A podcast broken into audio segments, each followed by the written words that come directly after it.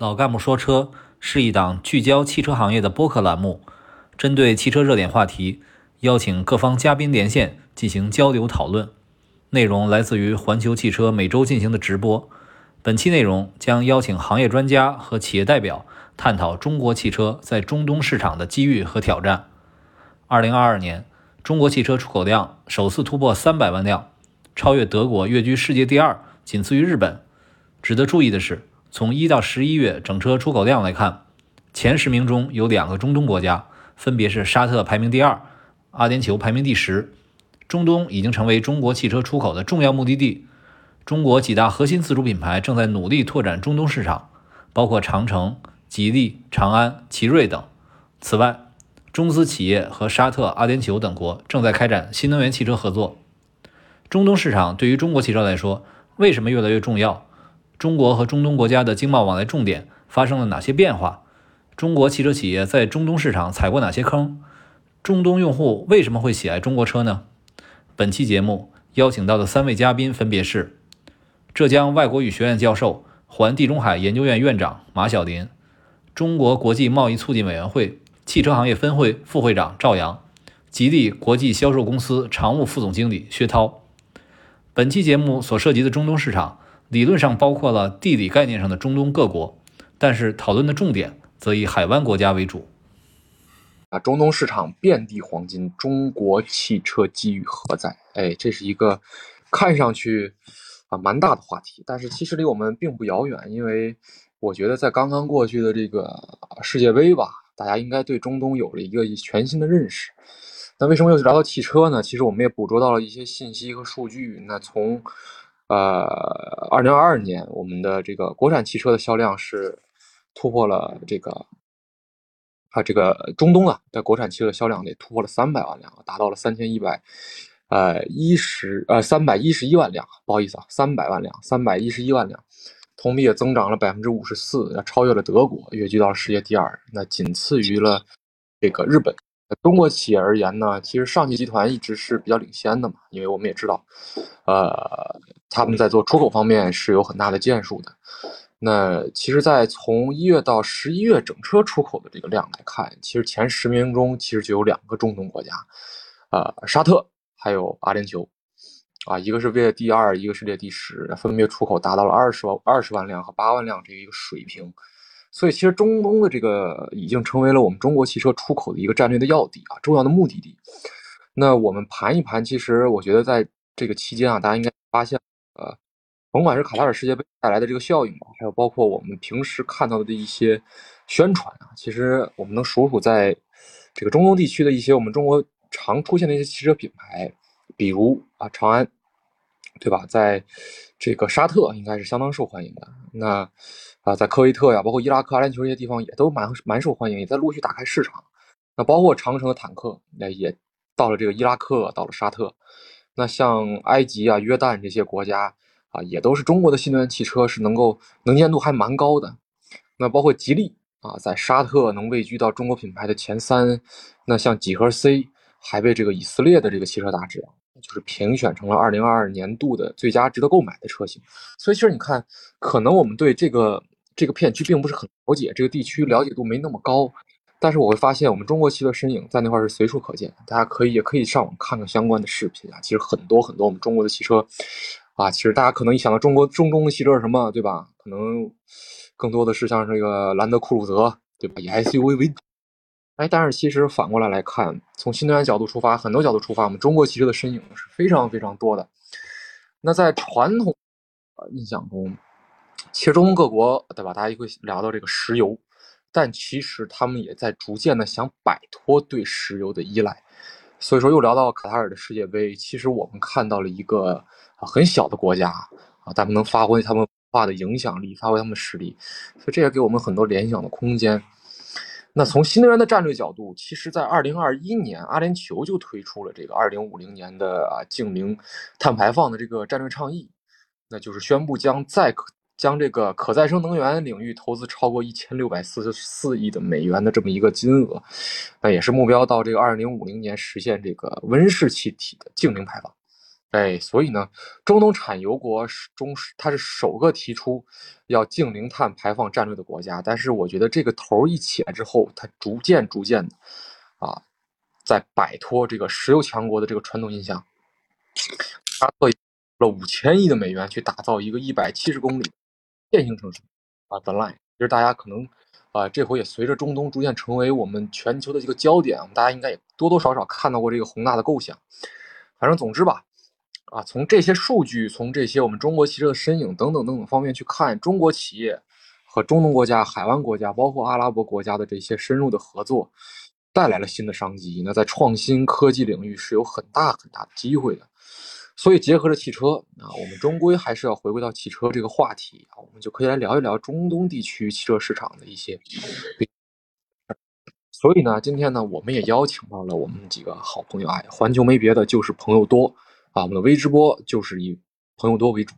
啊，我们找到了三位，也算是我们的老朋友，也是大家我觉得是会非常期待的，能够聊聊今天这个话题的嘉宾啊。首先，浙江外国语学院教授、环地中海研究院院长马晓林马教授；第二位，我们的中国国际啊贸易促进会委员会分会副会长赵阳老师；还有就是吉利国际销售公司常务副总经理薛涛薛总。他们三位分别会从啊宏观的角度，从啊品牌的角度，给我们讲讲关于中东市场，我们中国汽车在做的一些事情，包括中东地区还有哪些有意思、好玩的新鲜事啊！大家也可以把自己对中东汽车的印象，甚至对中东市场，包括有没有在中东旅游过的经历，也打在我们的弹幕上互动。我大概今天就是这么一个背景，好吧？我觉得啊，在我们邀请嘉宾之前啊，今天我们帽子哥坤哥难得也回归了。我觉得可以给我们简单啊开个头儿啊，把这个关于中东汽车的一些发展，我们中国汽车在那边的一些作为，给大家再深刻的去分析分析，也给大家待会儿呢，算是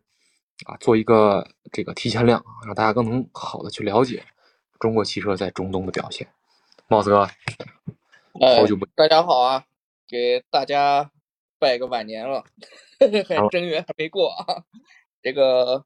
这个整体呢，其实啊，就是如果说我我来开这个所谓的总结的场啊，我觉得这个分量不够，这个分量应该是苏老师来，嗯，这个苏老师游历这个中东各国，这个对于这个风土人情。对于这个风土人情都比较掌握啊，这个我就简单来说，我了解到的一些信息吧。首先啊，我觉得就是在对于中国汽车来说，目前在中东市场，或者说在这个尤其是中东特几个特指的几个国家，像沙特呀、阿联酋啊，或者这些国家，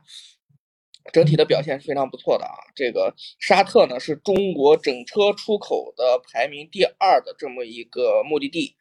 啊，这个国家其实也很有意思啊，就是在我看来，我觉得它和就是过去的我们的很多的强势市场，我觉得可以有一个大的一个概念，或者说大的一个判断啊，就是实际上你看整个全球啊，汽车消费的主力市场当中，除了欧洲、中国啊，中国应该包括整个东亚啊，就是整个东亚这一圈，然后美洲，剩下的其实都是汽车消费的。呃，没有什么太旺盛的地区了，剩下的可能唯独就剩了这个这这个这个这个叫什么中东这一圈地方了。你像非洲呀、南美呀，实际它的每年这种汽车销量很低的。所以说，与其说我们说中东市场目前中国汽车呃比较火，我觉得可以换一个角度。我觉得换一个角度也有一个立场可以站得住啊，就是实际上这也是目前全球汽车可能。目前大家都比较火的一个区域，只不过在这个区域当中，可能中国品牌的表现啊，这个比较好，这是我一个个人的一点看法啊。然后对于我特别想提出来的是沙特这个国家，就是我刚才在当中我也说过了，就是沙特可能是中国目前整车出口排名第二的这么一个国家。这个国家呢，其实很有意思，就是它的国土面积啊，如果我们从地图上来看，它其实并不小，就是大概它的国土面积基本上相当于我们的。呃，这个中部的呃七八个省加起来这么大的一个面积，所以说它整个的，尤其是像过去一段时间，它这个整体的受这种我们讲，你可以理解它叫荒漠或者叫沙漠的这种整体的自然风貌，实际上它的基础设施建设并不是这个很全面的，就是它不像中国，可能大家高铁坐习惯了，这个航空坐习惯了，觉得这个很方便、很自由。但实际上，在中东的很多国家，尤其是在沙特这个国家，实际上大量的这种运输，尤其是人员、货物的运输，其实还是依靠于汽车的。这也是为什么我们讲，就是沙特它的这个人均保有量，其实在世界各国的这个汽车人均保有量这人均保有量当中，它其实是非常偏高的。还有，这是第一个，我觉得是自然条件吧。但是自然条件就是刚才主持人其实在开场说了，说的是这个中东国家都是石油大国，对吧？这个一提中东国家，大家就是这个蒙面的，这个 也不叫蒙面了，就是这种这种土豪的这副形象啊，这个经常的像我们的。这个很多的这些王室成员基本上连马桶都用金的，是吧？但实际上，我跟大家揪着特别要提出的一点啊，实际上沙特目前的汽车消费新增的汽车消费当中，实际上这种豪车的消费占比并不高，大量的汽车消费实际上被中间阶层买走。中间阶层是什么？中间阶层可能是用他们的话来说，大概是五万美元左右的这么一个价格，五万左右。五五的四五万美元大概什么一个价位？人民币二十万上下啊，就是这么一类的车，可能是在在这个沙特是特别受欢迎的，尤其是像这种这种我们讲的很多的这些公司里的职员呀，中层的，我们就是经常可能有一个词叫中产阶级，这个消费比例是非常庞大的。所以说，在很长一段时间内，其实是沙特它这个消费的结构，它不是说是。啊，就像我们可能脑子里面这种思维一定是啊，说一定是这种呃欧系的或者德系的这种豪华品牌为主，但它实际上是有很多这些中间阶层的消费的。那在中国品牌在沙特之前，实际上在沙特我做了一些资料啊，销量最高的其实是日系的品牌，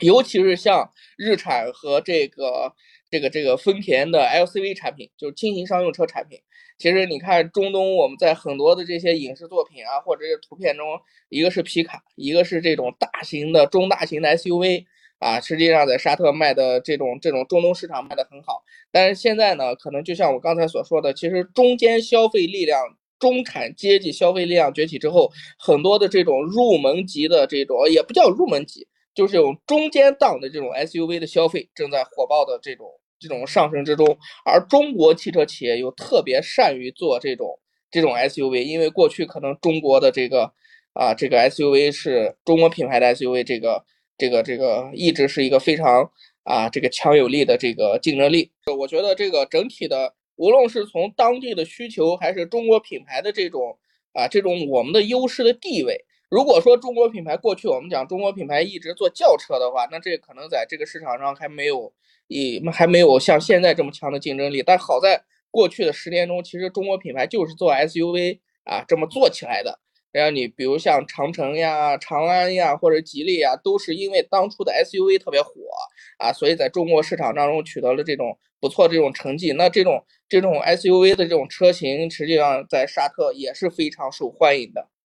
主持人，对，就是咱们今天其实聊这个话题啊，我觉得就是。第一个，可能很多人觉得中东其实离咱们很遥远，因为毕竟是这个文化文化风俗，不只是具体的问题啊，文化风俗差异太大了。第二个呢，就是大家刚就像刚才那个张坤所说的啊，就是咱们觉得这个中东市场可能大部分都是土豪车。当然，我我其实去过一次那个，我去过阿联酋啊，去过迪拜和阿布扎比，正好看了一次阿联酋的改装车展。那个那确实好多车都是镶金的啊，就是那种感觉。但实际上，我们这个自主品牌的这个很多啊，相对平民化的产品，在那边销量是相当不错的。欢迎您，马老师啊！我们欢迎我们的第一位。大家好，大家好，大家好。哎，哎，我们的浙江外国语学院教授、环地中海研究院院长马晓林老师啊，马马老师啊是国际问题专家，而且非常重要的就是马老师其实是学阿拉伯语出身的哈。这个，所以这个真的是我们聊这个话题，请马老师来来做开场的这个嘉宾是非常非常啊合适的啊，也热烈的这个欢迎您啊。那那个我就，哎，我就直接开始向您发问了哈。好的，好的。因为啊。咱们提起这个，怎么说呢？提起中东，现在大家最熟悉的、最话题的国家就是卡塔尔，因为这个卡塔尔世界杯去年十一二月举行的这个世界杯，应该说是历史上这个无论是科技的发达、话题的传播，对吧？国民的关注度都是应该是史上最高的。所以大家就感觉，包括说啊，除了这个卡塔尔世界杯之外，还有包括像那个莫扎啊，莫扎皇太后的这个传奇的这个经历哈，就是他不只是有钱，他其实现在呃在积极的转型，也重视文化的输出。比如说从他办亚运会，我记得办亚运会的时候，当时他有一位王子骑着马哈，这个呃去点火，都给人留下了深刻的印象。其实这是一种文化的输出。所以我想问问您啊，就是这个海湾各个国家，海湾国国家里面，包括像呃卡塔尔、阿联酋以及现在沙特，其实变化也非常大。就是他们的这些国家的变化是出于一个什么样的判断？嗯。啊，各位好，哎，很很高兴这个应这个永龙的邀请啊，跟大家做点互动啊。其实呢，卡塔尔它是海湾的二六个阿拉伯阿拉伯国家之一嘛，呃，叫六个阿拉伯王国啊。阿拉伯国家现在的二十二个，呃，只有八个国家是王国啊。那么在不在海湾的就是约旦哈希姆王国，还有摩洛哥啊王国。那么卡塔尔呢，这个大家知道，它是世界上是非常呃富有天然气的国家。啊，它主要靠天然气这个这个开采出口来发展起来、繁荣起来的。那当然，呃，以卡塔尔为代表的，像沙特呀、阿联酋呀、阿曼、科威特呀、巴林啊，呃，都是这个世界上最早就是都是有老虎啊。但是他们也知道，这个这个石油一旦这个开采啊，这个光了以后啊，啊，它不可不可再生嘛。那么就想的是，这个怎么将来要在后石油时代怎么生存？那么，在很久，他们早就就考虑的这个经济转型啊，经济多元化啊，呃，包括建立后代基金啊，什么这个国家主权基金啊，呃，到处去去做投资啊，啊，以钱来养钱啊。那么这个过程中呢，实际上是，呃，他们就是已经做了很很早的这种规划啊。你包括卡塔尔，你看他搞这个啊文化文化体育产业是吧？大家知道的，他办了一个阿拉伯版的这个 CNN 啊，办的电视台。那么像这个莫扎这个王太后啊，靠大到处就是出入各种拍卖行啊，拍名画、拍珠宝、做投资，对吧？他那个做做那个地产，高档地产是做的是非常有影响，而且他做各种航航空展。嗯，大家知道卡塔尔不仅有最一流的这个现代的一个电视业，而且有世界上最好的卡塔尔航空公司？啊，高端的卡塔尔航空公司，他还搞各种各样的这个汽车展啊、航空展呀，那是。啊，还有现代的，比方说化工啊等等啊。那么像这次这个他搞这个这个世界杯，延续他原来的亚运会，就是小球撬动这个大球，因为它是个弹丸小国。呃，那么它怎么来产生世界影响力呢？啊，一个是会去搞这种斡旋外交，第二就因为有钱，我啊这个投资体育产产业，我办盛大的这种赛事来扩大影响力，扩大话语权。这个话语权影响力，一方面是卡塔尔本身的，卡塔尔王室的。呃，这个代表他这个制度优越，呃，对外展示我卡塔尔并不是一个头脑财王国，哎，我有最先进的科技，我最先进的理念，我最先进的人文关怀。你看他这次开幕式，他那个残疾人啊，半个身子残疾人啊，然后跟这个美国的黑人啊，这个这个这个这个大明星啊，我最喜欢的这个弗雷德曼进行对话，他就体现一种平等。他在说的很清楚，这次办这个这个这个世界杯，就是要让大家认识阿拉伯世界。那么，所以它是一个非常大的一个文化的工作。那么，通过这次世界杯，大家也看到了这个阿拉伯半岛，这个这个跟阿拉伯世界、伊斯兰世界跟大家想象的不一样啊。那当然，卡塔尔它这个大力的搞影响力，还有一个它就是做各种调节外交、斡旋外交，比方说黎巴嫩内政啊，然后这个甚至给给阿富汗啊，给塔利班啊，跟这个前政府之间搭桥啊、牵线。所以呢，应该说它的作用非常大，呃，也正是因为如此，他前几年受到了这个阿联酋的这个妒忌啊，沙特他们联合起来把卡塔尔就给啊给给给封锁了，给断交了，给围困起来了。但是卡塔尔的背后呢，它也有美国，那背后还有伊朗，那么还有这个这个这个土耳其，所以到了最后弄了几年以后弄不动，沙特也只好跟他和解了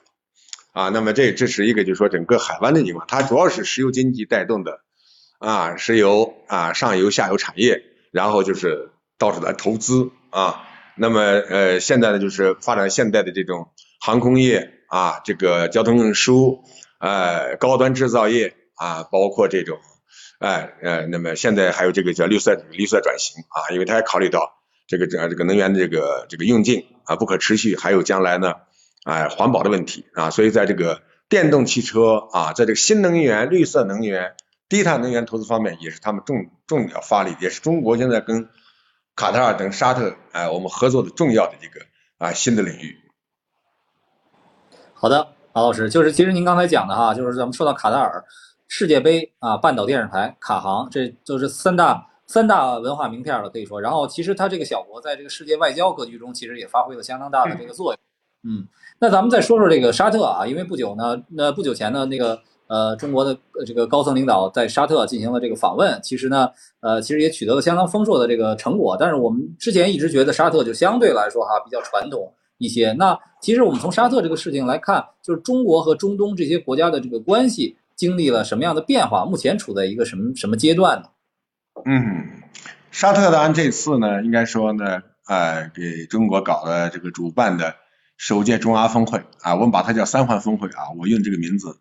很多的学者在用，就是最小的环是中沙两国峰会，第二环是中国海湾合阿拉伯合作委员会，就是中国跟沙特、卡塔尔等六个国家的峰会。第最大的环是中国跟阿拉伯国家联盟，二十二个国家，所有的国家都来了，除了除了叙利亚没来。叙利亚因为是啊，这个现在政府是被当年开除出这个阿门了，资格没恢复啊，所以你看那么大的盘子里就是数来数去二十几个阿拉伯国家啊，那个国家你在包括在北京，只要叙利亚大使参加的活动，其他的国家都不来啊，其他的国家参加活动不带这个叙利亚牌。那么现在这个特殊情况，那么沙特呢，它现在的这个地位呢是非常的这个。呃，强势啊，那么一是跟它是有这个积聚的财富啊，在国力很强盛啊，那么还有一个它本身呢是在是伊斯兰的发祥地啊，大家知道沙特有这个呀，伊斯兰教就从这个地方诞生的啊，啊，以穆穆罕默德啊，穆斯林先知啊，他就是麦加人啊，他就是麦加人，死了麦在麦地那这两大圣地啊，第三大的圣地当然耶路撒冷了，那么这个地方，哎，它相当于这个。五十六个伊斯兰国家，十九亿穆斯林的这个心目中的圣地，它这个宗教地位特别特殊，加上它又守在一个啊欧亚非的这样一个三洲门户的地方啊，过去它确实比较保守啊，保守因为什么呢？因为这个国家它是一个部落性的这个国家啊，三十年前一度曾经很开发，后来呢因为因为担心这个西方化、世俗化、呃现代化冲击太厉害，什么同性恋啊、艾滋病啊。哎，各种弄弄这国家就考虑考虑越来越保守。那三十年前那个电影院，后来把电影院都关掉了啊。尤其他这国家的意识呢是瓦哈比啊，瓦哈比是非常纯粹的那种苦行僧的是那个啊那种生活，连音乐呀、戏剧呀绝对不允许。那么二零一五年开始，尤其是这个九幺幺这个事件以后，对沙特刺激很大。沙特觉得这个必须要跟这个极端的伊斯兰这个势力要要决裂啊，因为沙特在已经在国际上变得很孤立。那么十九个袭击。美国的那个极端的穆斯林十四个来自沙特，是吧？基地组织的创始人本拉登也是来自沙特。所以情况下，他要搞一个，就是说，等这个这个萨勒曼国王上台以后，二零一五年，哎，他就开始了叫，我把它叫做萨勒曼新政啊，就是根据这个小王储设计的二零三零愿景，用十五年的时间，把这个国家打造成一个新型的现代化的啊一流国家啊，他无论是这个综合的这个营商环境啊。还有这个创新能力啊，软实力啊，啊，这个这个这个什么各种排名都要在世界前前十之列，呃，愿景非常大。那这种情况下呢，他啊就是他面向东方，他觉得中国因为在大国中啊，这个当然他不仅他这么，所有大国都这么认为，中国在所有大国中，在阿拉伯国家是唯一没有开过战的，也没有有个这个殖民地的，也没搞过这个啊这个这个这个政权颠覆这些的，所以口碑非常好。加上他们已经受够了美国啊，也受够了俄罗斯，当然也过去受够了英国、法国，所以呢，他们希望中国更多的在中东呢发挥作用。当然，这个中国跟阿拉伯世界的关系也是一个变化的过程，因为早期我们刚刚建立是我们红色政权，共产党是无神论者，而沙特这些国家又是有神论者，又加上跟着美国跑，受美国保护，那中美关系不好，中国跟沙特海湾的国家关系也好不了。那么后来中美关系。哎，打破坚冰，特别是尼克尼克松在中国来访问以后，阿拉伯国家慢慢也意识到，哎，要跟中国交往，也发现了中国共产党领导的这个国家呢，也不是洪水猛兽啊，穆斯林也有也有地位，也有自己的权利啊，甚至还有很多的穆斯林当部长以上的高干啊，慢慢加上中国在，特别是海湾海湾危机以后啊，中国在联合国安理会的这个否决权，这个地位越来越重要。后来他们发现，哎，不能把宝都压在美国身上，必须要抱中国大腿。加上中国啊，改革开放，我们又成一个大市场啊，所以呢，海湾国家又成了中国最早的我们建筑公司啊、工程承包呀，我们走出去的这个啊一个地方。那么当然，九三年以后，更多的沙特阿拉伯这些国家成为我们最主要的石油进口来源。中国石油九三年我们变成一个纯石油进口国以后啊，哎，我们几乎每十年石油进口翻一番，其中百分之六十都来自沙特、科威特、伊拉克啊，包括非亚拉国家伊朗。我们看每年在中国石油进口的这个前十名的国家中，偶尔是这个这只有俄罗斯跟这个安哥拉不是阿拉伯国家啊，不是海不是海湾国家啊，中东国家，其他基本都是。哎，那么我们进口多了，最早是我们求人家沙特把油卖给我们啊，特别是咱们各位今天谈的我们全我们我们中国进入了汽车化的时代以后啊，城市化、现代化、工业化、现代化啊，汽车化，那更加的这个就是我们一个。变成世界头号的这个消费大国了。头号消费最早是求人家卖给我们油，后来我们完成以后，我们我们乙方我们变成甲方了。那你油不卖给中国，你卖给谁呀？所以呢，这个中国在他们这国家就变得越来越重要啊。这次峰会实际上就是要把中阿这种国家与之间的整体的这种合作、文明间的合作呢，要把机制化、体系化、长期化啊。嗯。所以呢，它对对我们无论是汽车市场，还是为我们这个旅游市场。这个这个地方是非常非常有前景。那么它一共呃二十多个国家啊，五亿人口啊，这个地域整个西亚到北非一直到那个啊这个这个这个这个这个大西洋啊，加上阿拉伯人过去是马背上的民族，他们都游牧民族，那么到了现在就变成了啊汽车上的汽车的民族。哎呀，每每家都是很多辆车。我在科威特工作过两年，那世界上最好的品质的车，最差的车当年我看就是奥迪，知道吗？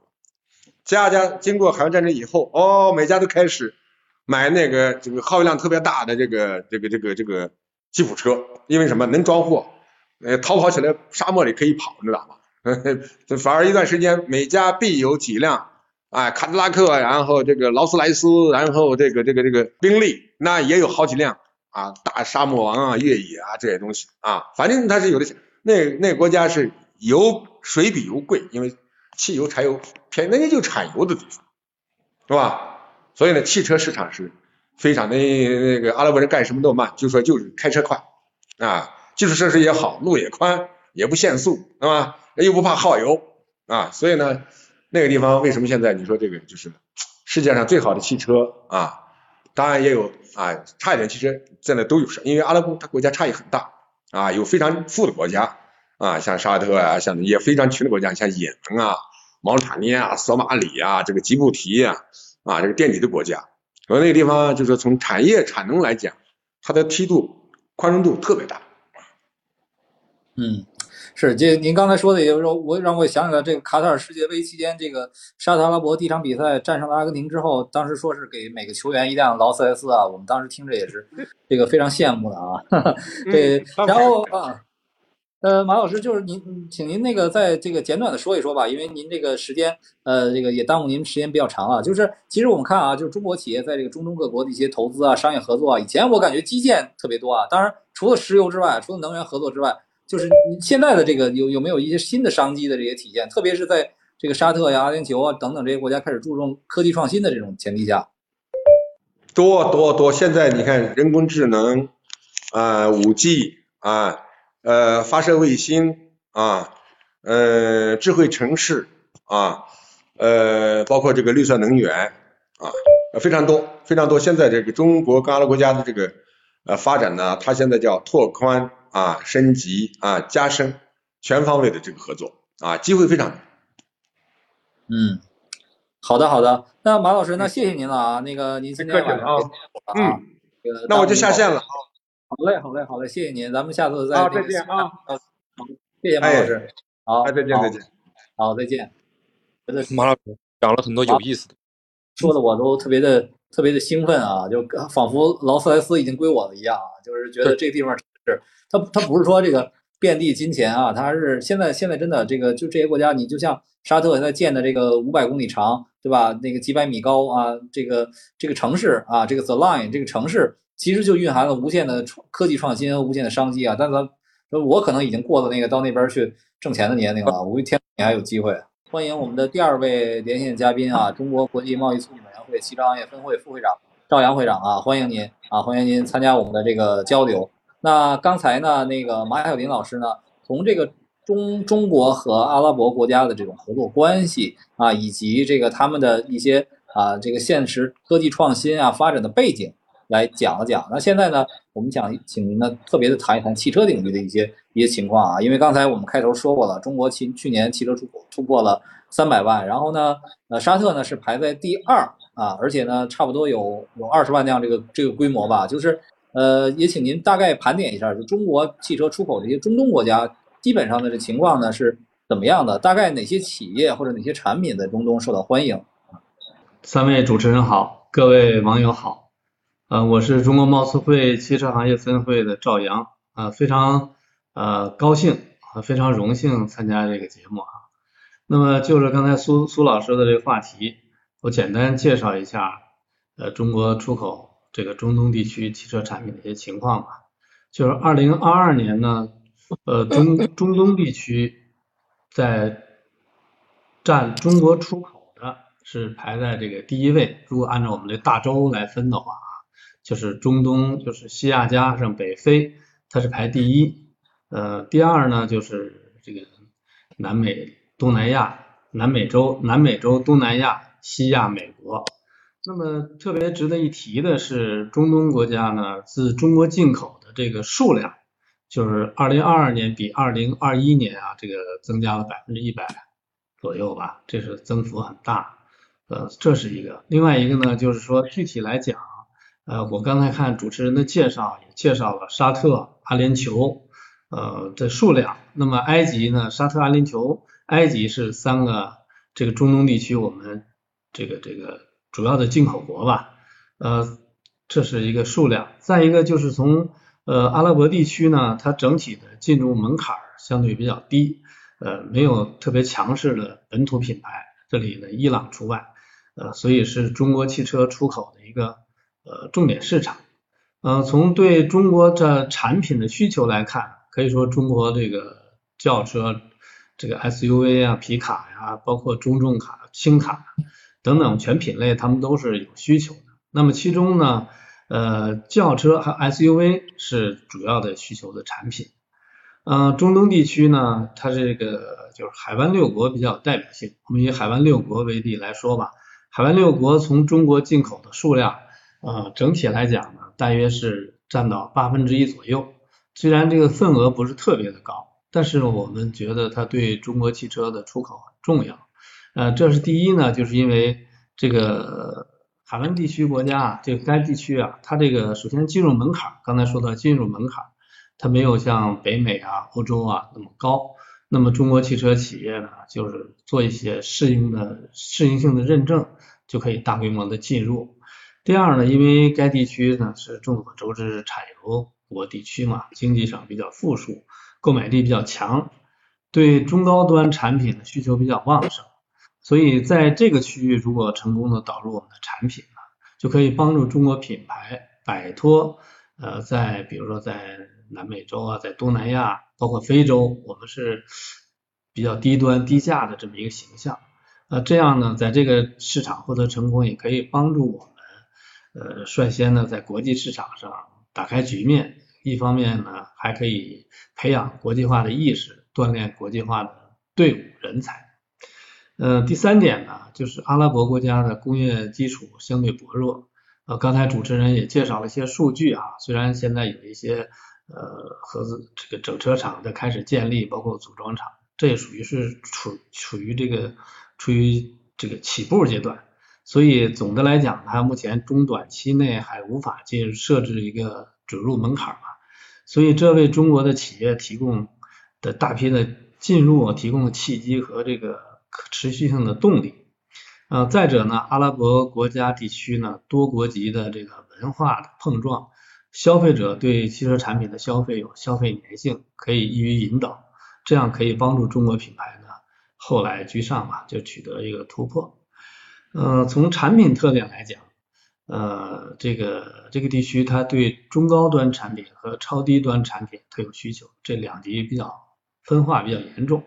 那么前者呢，主要是当地阿拉伯的高消费人群，有阿拉伯的中青年、中青年人；后者呢，主要是外来的务工人员呀、职业经理人啊，啊，他们流动性强，对这个车的需求就是代步。呃，对于这个超高端的产品，呃，他们这部分人群对价格不是很敏感，喜欢新潮、科技含量较高的产品，那重视客户关怀和自我的消费体验，呃，所以各厂家呢需要注重售后服务。那么这部分车呢，他们是喜欢 D 级以上的轿车，啊 SUV 这个大五座啊、七座啊，或者四驱，这是比较受欢迎。对于超低端的消费这个人群来讲呢，他们对价格很敏感，对配置不是那么特别的呃，这拘泥吧。但是他们对售后服务以及用车成本要求比较高，所以我们的企业相对来讲也要多加注意啊。好，是，就是我我其实我想之前啊，咱们中国这个有平行进口车的时候，当时好多也经常说这叫中东版哈，这个就可能呃这个中国和这个像中东国家其实地理环境啊都存在很大的这个这个差异哈，这个所以呢就是说咱们国家出口中东的这个产品和这个我们其他的市场有什么样的这个区别呢？就是这方面嗯呃讲一讲。嗯，区别呢，这个一个是。首先要这个说到区别，就是首先要适应中中东啊，它这个当地的气候啊，这个道路这个使用环境是一方面，另一方面呢，刚才也说到这个中高端产品嘛，中国现在也开始逐步的提供这些的这些产品，这跟十年前啊我们有很大的变化。呃，这个中东市场呢，它是呃它独特的地理的环境啊。刚才讲了嘛，他就说要想进入这个市场，就在认证上需要啊多加注意。那么海湾国家呢，它的认证是用的是海湾认证。那以以色列呀、伊朗为代表，他们主要是参考了这个这个这个美国和这欧盟的这个认证。但他们虽然是参照呢，但不是完全的照搬。所以这一点从认证来讲呢，我们中国企业做这个适应性认证啊就可以进入。但也要注意，他们这个沙特和阿联酋啊，他们有一些额外的一些法规要求，主要还是说针对当地特有的这个气候、地理环境、道路条件，比如说高温、这个多沙，所以他们在一些特殊的这个零部件的这个器件、部件的这个认证方面有一些要严格的要求，比如说散热器啊、滤清器啊，当然这还是为了保证车辆的这个安全行驶。嗯，另外一点呢，就是中车的特点啊，就是呃，还是它是制造业刚起步，所以对中国的品牌接受起来还是比较比较高。那么还有一点，可能它有特殊的地方，就是从中国企业这几年在开拓中东市场实践上来看嘛，他们由于独特的这个经济啊、宗教文化的习俗，呃，给我们带来一些非技术性的或人为的。这些一些障碍或者麻烦，呃，比如说机构办事效率比较低，呃，节假日比较多，夏季时间长，呃，有时候不太严格按照程序办事等等吧。这个需要企业在进行认证的过程中要提前做好这个相应的准备工作。嗯，是这样。哦，那其实除了我们的这个出口业务之外啊，其实现在中国和这个这些。啊，海湾国家也开展了很多这个资本层面的一些合作啊，包括这个沙特和富士康，然后这个呃纽顿，纽顿是在美国上市了，然后它总部是在阿联酋，然后也包括说这个天际不久前和沙特也签署了这个协议啊。您觉得就是我们都说这个中东汽车不差油不差钱，那为什么要开始搞新能源汽车呢？这方面就咱们中国的新能源企业在那边有没有什么机遇和挑战呢？啊，这您这个问题问的问的很好啊，这个也是。呃，大家一直比较关心这个问题。呃，当然从这个，首先从数据上来看，这个目前啊，这个中东地区已经开始逐渐的在接受这个新能源车。那么就如就从中国出口这个中东地区的这个数据来讲，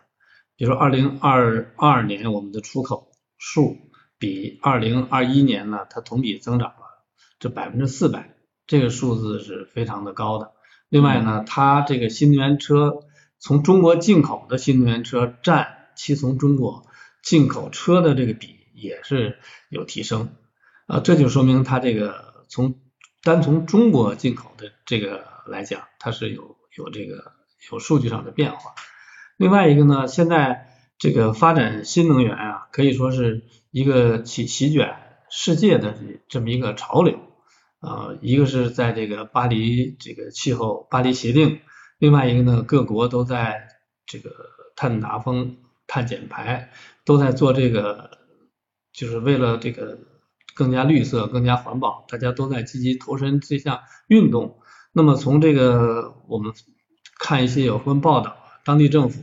做投入到新能源领域呢，实际是在政治上这也是一个加分项，所以。所以大家也看到，这个阿联酋啊，呃，沙特啊，纷纷宣布了自己这个呃碳碳达峰啊、零减排的这个目标和这个和这个实现，包括一些在一些新能源领域的投资呃等等，这是一个方面。另一个方面呢，也是因为近年来呢，这个这个世界这个经济形势的变化以及疫情的影响，这个。中东国家以及海湾，特别是海湾为代表的这些国家呢，他们作为世界的产油区，这个国家的经济财政呃比较单一，主要是依赖于这个呃这个这个油油的这个收入。那么这个在最近这几年起伏也比较大，所以当地政府也希望通过丰富国家这个产业的结构，来提升不断提升经济的能力和质量。呃，所以呢，新能源赛道也是当今。一个全新的赛道，所以当地政府也做出这个姿态来，这个来来来投入到这个这个这个这项呃运动行动之中嘛。那么从以上来讲呢，我们觉得对于这个中国的车的一个机遇，就是它刚起步，这个这个空白期还比较大，所以比较这个容易我们去推推广。就是它不像中国、欧洲渗透率已经很高了，所以你在就是相对相对要有一定的难度。当然挑战呢也是也是很大的。一个呢就是你的车要应对当地这个比较这个这个这个独特的气候啊、地理环境。呃，另外一点呢，说到渗透渗透率低，也可以说是个双刃剑。一方面是空白容易推广，另一方面呢渗透率低还说明这个当地的认可度。和普普及率还是低，所以企业还需要下功夫去宣传、去推广、去影响消费者。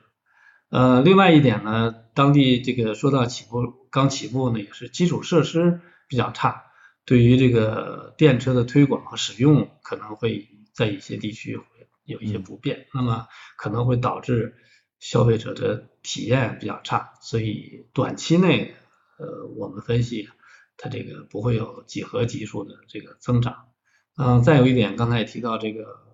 法规认证体系，因为国家很多嘛，而且是参照不同的这种法规认证体系，对于企业来讲呢，可能沟通啊、投入啊、这个成本以及时间上会有一些这个这个这个过多的投入。最后一点就是在呃当地政府政策上，它对还没有一个非常系统的。明确的鼓励新能源汽车发展的这么一个政策，嗯，基本上是以上的一个看法。好的，谢谢赵会长啊，您讲的这个非常全面啊，其实也是对这个中国车企 出海，特别是向中东市场啊，提出了非常呃这种清晰的啊一些呃指导性的意见啊。那感谢您啊，感谢赵会长今天参参加我们今天晚上的直播连线，谢谢您了。好，那我们刚才一个是呃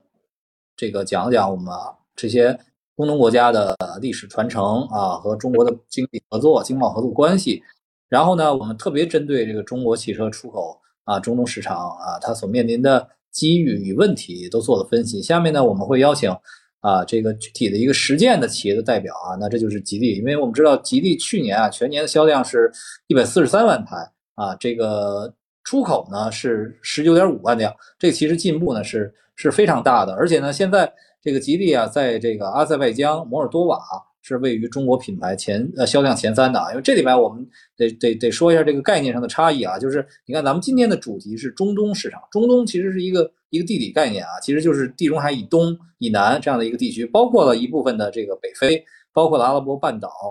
从阿富汗以西，包括伊朗，还有包括这个就是原来属于苏联的呃这个高加索的一部分国家，其实都属于啊这个这个中东国家。那海湾国家呢？那就是波斯湾，波斯湾沿岸啊，这个从呃伊朗啊，这个伊拉克、科威特啊，然后沙特、卡塔尔、阿联酋、阿曼啊，这些其实都是属于海湾国家。还有一个呢，就是呃更广义的国家，更广义的范围是这个阿拉伯国家。阿拉伯国家呢，就是阿拉伯这个人啊人种，然后包括讲阿拉伯语，那这里面就会包括了摩洛哥啊，这个毛里塔尼亚啊，这个索马里啊这些非洲国家，那也算作阿拉伯国家。那再更广义的概念，伊斯兰国家，它就是信奉伊斯兰教的。那这里面像包括印尼。巴基斯坦啊，这些其实都是伊斯兰国家，但是他们中间又不重合。你比如中东国家就有，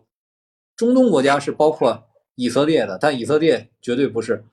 阿拉伯国家，也不是伊斯兰国家，对吧？这很明显。那伊朗同样是，伊朗同样是中东国家，是海湾国家，但它也不是阿拉伯国家啊。这个概念咱们要理清。所以刚才咱们说到翻回来，咱说到吉利哈，它在这个阿塞拜疆和摩尔多瓦啊位于前三，在这个菲律宾和蒙古也被誉为是最受欢迎的这个。中国品牌，那在在这个海湾国家市场呢，在科威特和沙特都是位于前十，那以色列呢是位于第九啊。这个在以色列呢，中国是品牌是排名第一的啊。所以呢，呃，从这个角度来讲，其实啊，吉利呢也在这个啊这个中东市场啊迈向迈出了这个坚实的一步。所以我们一会儿呢会邀请我们第三位嘉宾，也就是我们的。呃，吉利国际销售公司常务副总经理啊，薛涛薛总来讲一讲啊，他们吉利在这个出口中东国国家的一些实践上的一些啊一些经验啊。好，薛总你好，我们我们的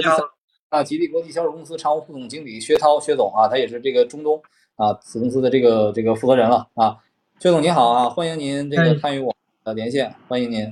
呃，请您提一提这个咱们在。呃，出口中东的一些情况吧，特别是哪些国家相对比较受欢迎，而且更重要的是，就是当地的这些啊老百姓怎么评价我们的中国汽车啊，请您讲一讲。嗯，好的好的，苏老师，我就呃代表吉利简单介绍一下这个中国汽车在中东领域的一些呃过往啊，先简单介绍一下吉利啊，吉利在二零一九年啊重新启动了这个。呃，吉利汽车在中东的网络渠道啊，四年时间里啊，吉利业务已经基本上覆盖了啊中东区域的大多数国家啊，大多数国家。因为刚才苏老师也介绍了这个中东的一个地理概念啊，因为这个是它有一定的这个专呃地理属性的，嗯，但是在汽车行业，我们一般传统上讲的中东，它大概会分为三类地区啊，第一类就是 GCC 的海湾国家，它是走一个法规体系。然后另外一个是黎凡特的这个这个约旦、黎巴嫩就说的地中海沿岸国家，它是走的一个呃，包括以色列，它走的一套的这个认证体系。甚甚至在北非，因为它是很多的都是一些过往的一些嗯法属殖民地，所以说它会走一些法属呃欧盟体系的一些认证认证标准。所以说在汽车领域，我们更多说中东，一般大多数会聚焦在。啊，以沙特、阿联酋、啊卡塔尔、科威特这个 GCC 海湾六国的这样的一个区域，那我今天先简单介绍一下在这个区域的一个中中国企业的一些表现。那吉利的一九年重启这个中东市场啊，四年时间里边啊，我们的这个终端啊终端的销售量翻了九倍，在二零二二年，我们的在整个的中东地区呃全年的销售已经超过三万台车。啊，位列这个第十位啊，在第十位。当然了，这个中国的小伙伴们表现都不错啊，呃，长安、上汽都在这个区域内获得了这个啊前十的成绩。那么另外呢，这个吉吉利呢，重点的是推推广了这个三点零以以上的这个代际的产品啊，我们在这个中东片区啊，以这个全新的产品序列啊进入中东啊，主要是以这个呃我们国内的缤越。啊，星越、星越 L 啊这一类就是最新一代代表中国技术和科技水平的一些产品啊，进入了这个这个中东的整个的竞争区间。而且像这个国内的这个星越 L 啊，进入到中东以后，也获得了很好的市场反应。呃，而且是现在目前是打破了中国汽车在啊整个中东地区的一个价格的天花板，是现在是直接进入了主流的。啊，日韩车企的这个价格价格区间，尤其是日本车企的价格区间，啊，这个是过往的这些中东的一些吉利的一些情况。那刚才苏老师也问到了，说这个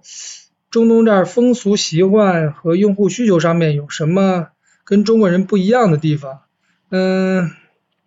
先说地理环境吧，因为这个在阿拉伯半岛，它主要以呃沙漠气候为主啊，沙漠气候为主，所以说它面临着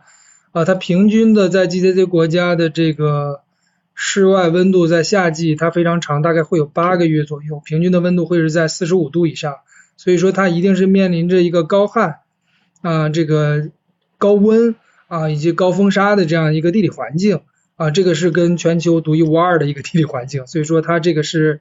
呃，如果我们的车车辆进入这里的话，首先要攻克的就是如何解决这些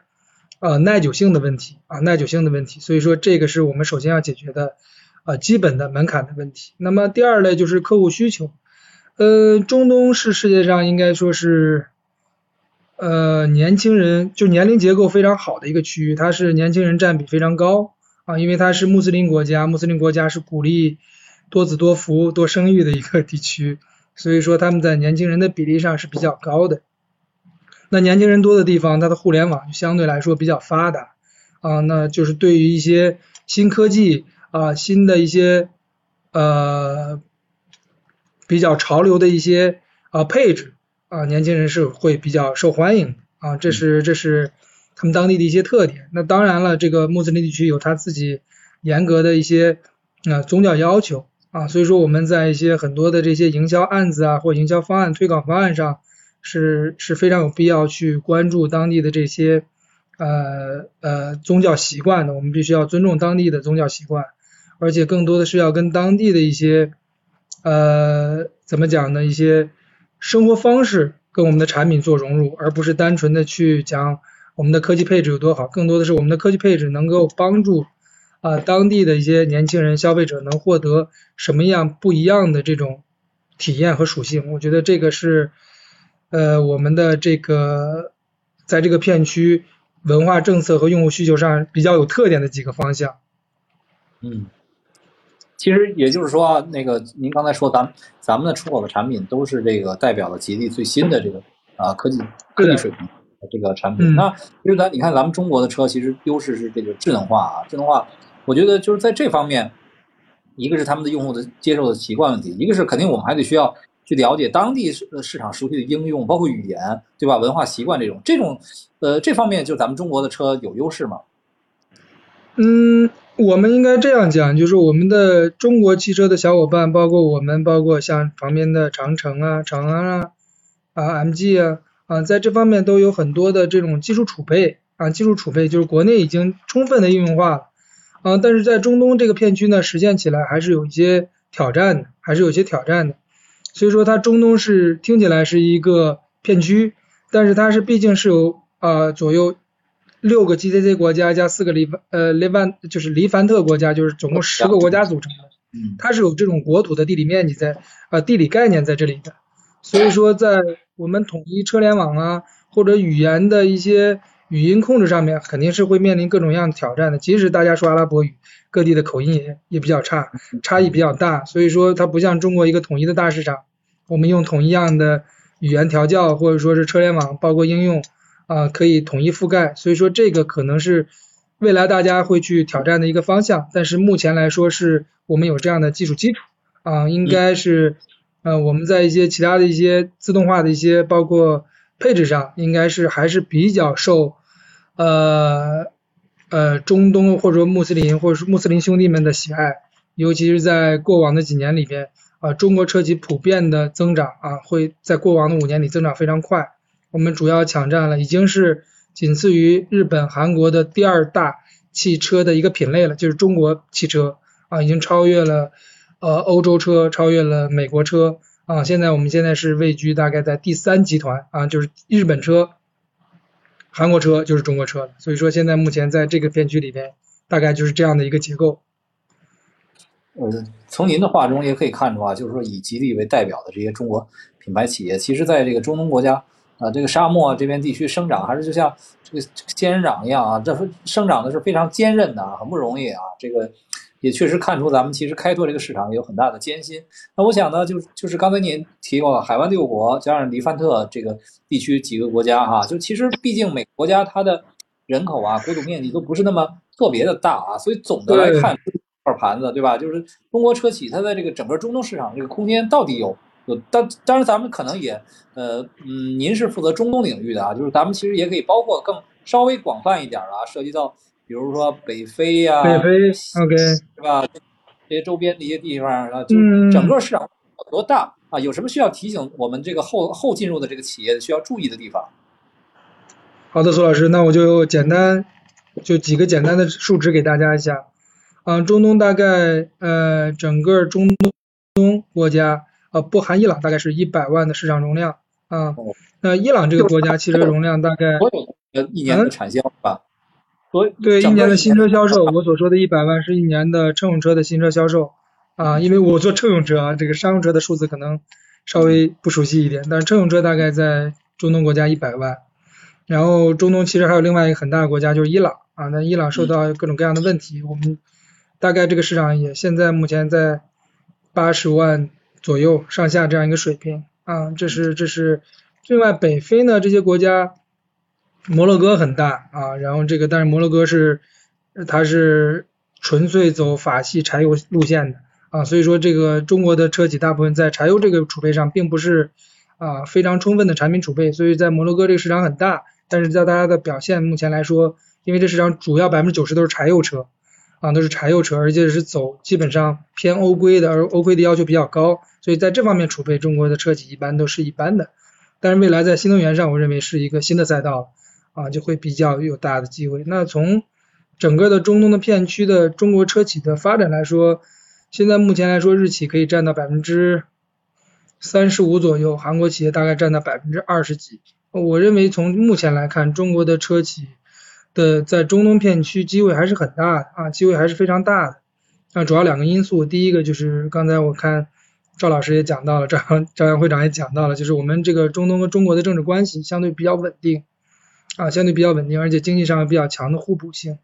那么第二个呢，就是呃，中国的这个自主品牌在新一代的产品当中，在中国这个最激烈的单一大市场当中，已经证明了它是有有这个能力获得这种市场竞争的相对优势的。我想，对于像中东这样一个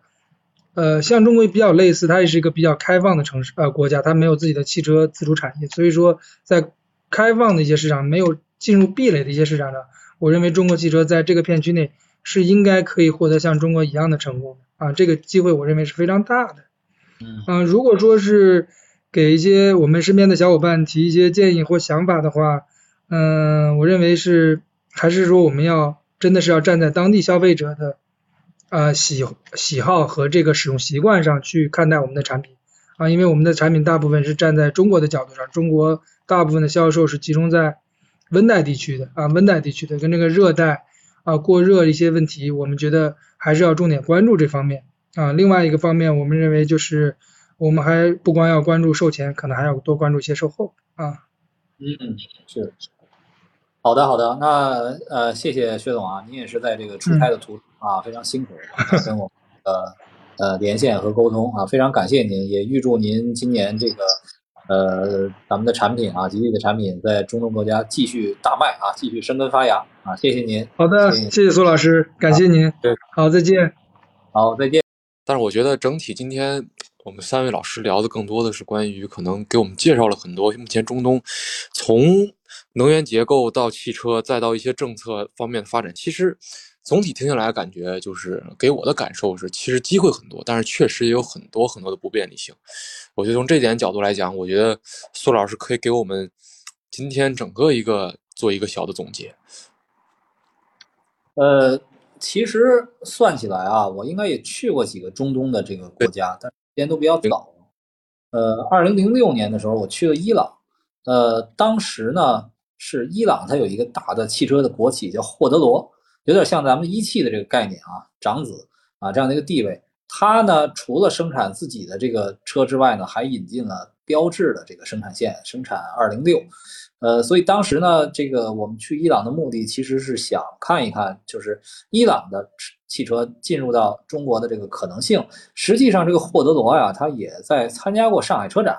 但实际上这个这个产品也并没有什么竞争力，所以这个事儿也就无疾而终了。但是在那个时候，我就在呃伊朗的街头看到了奇瑞啊，包括那时候的 QQ 还有 A 三这样的这个产品，那是非常非常早的一个一个阶段了。然后呢，其他的国家就是中东地区的国家啊，我也去过，像阿联酋、以色列。约旦我都去过，但是呢，那个时候其实都没有看到中国车的身影啊。那个时候真的是没有，所以短短几年时间啊，这个中国车已经在呃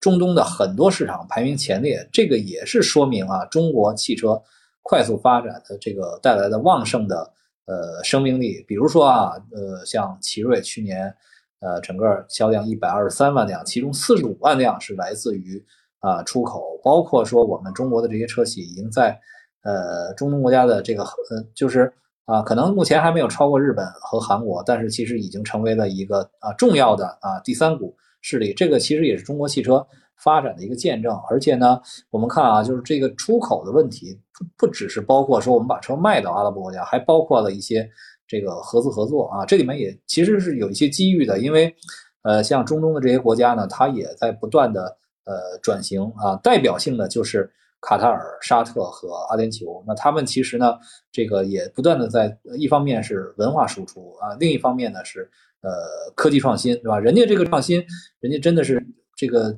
钱啊，这个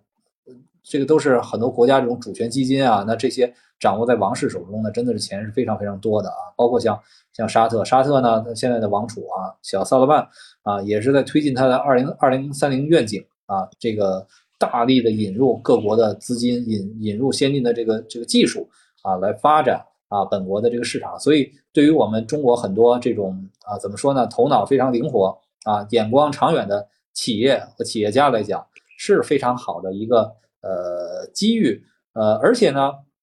对于中国汽车来讲。呃，当时我零六年去看奇瑞出口伊朗，其实那时候还是咱们的车便宜嘛，对吧？但现在其实不只是一个价格的问题了，更多的像刚才几位嘉宾也介绍了，一方面是我们在新能源车方面的技术，另一方面我们在智能化的方面的优势，就是我们我们我们不要看这个阿拉伯人，这个很多阿拉伯人是裹在这个白袍子里的，我们就觉得人家保守，人家不进步。实际上，你就像沙特呀、卡塔尔这些这些国家都在大力的投资。电竞啊什么的，对吧？其实他们的国民也越来越开放。你包括这次卡塔尔世界杯期间，有一个卡塔尔小王子在中国成了网红，对吧？就说明人家的心态也是开放的。所以这里面又给中国啊提供了一个好的这个呃机遇。但是呢，就是我们刚才开头的时候也说了，我们今天谈中东市场，一方面其实我们觉得比较神秘，第二个觉得它对比比较鲜明啊。所以我们今天更多的是从科普的角度来介绍中东市场，让大家了解。一个是了解啊这些中东国家在发生着变化。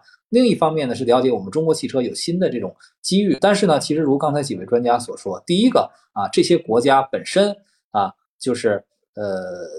呃地理面积，当然除了沙特之外啊，沙特、伊朗是沙特、伊朗、伊拉克这几个国家面积比较大啊，其他的国家面积没有那么大。然后呢，包括它的很多地区，沙漠地区啊，地广人稀，所以市场的总量，刚才那个呃，如这个这个这个薛薛总所讲啊，可能一年啊。呃，这个中海湾几个国家一百万，然后伊朗八十多万啊，加起来可能在周边地区啊两百万，我觉得也就这个量级，总量不大啊。呃，而且呢，这个各个国家本身啊特点非常的鲜明啊。你你呃，咱们看世界杯的时候，当时曾经有人说，就是卡塔尔、阿联酋、沙特啊、科威特等等这几个国家，他们这个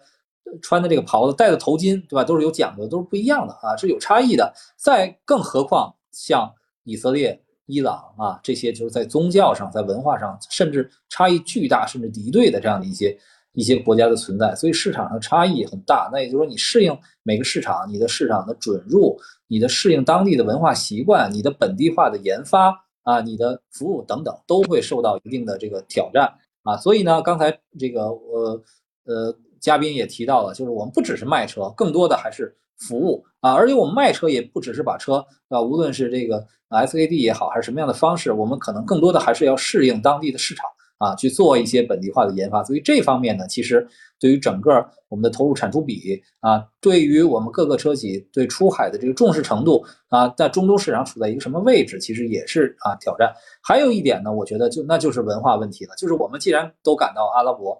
国家、中东国家非常的神秘啊，和我们有有一些。文化层面上认同上的一些啊呃区隔。那我们的汽车出口其实同样也是，他为什么要买你中国的汽车，对吧？其实也是考虑到一个文化的问题，考虑到一个认同的问题，甚至包括呃意识形态等等方面的一些问题。那现在中国和啊这个阿拉伯国家以及很多中东国家都关系是非常非常好的，有。有这个，就像马老师介绍的啊，这个在历史上没有过冲突啊，然后都又都是灿烂的文明古国，经济发展又互有所趋、互有所图啊，所以那这个是一个黄金的时机。但是啊，其实我们在文化认同层面还是需要啊多加注意。所以呃，从以上几点啊，我觉得这个中东地区啊，对于啊中国的汽车产业来讲，是一个充满魅力啊、充满机遇，但是啊，也不能啊。等闲视之的这样的一个区域，嗯，行，那我觉得苏老师也给我们今天几位嘉宾说的做了一个总结啊。那大家对这期节目啊还有什么想聊的，也可以后续再给我们留言。然后想听什么节目呢？想听什么话题？想听我们找哪些方面的好朋友跟我们一起聊聊啊关于汽车的话题，甚至关于一些汽车相关的都可以啊。大家可以留言在我们的后台。那我们今天这期节目就到这里吧。也感谢三位嘉宾，也感谢我们帽子哥和苏老师，感谢我们三个人又能聚在一起，天天每周给大家输出一些有意思的节目。那我们下期下周的周四我们再见。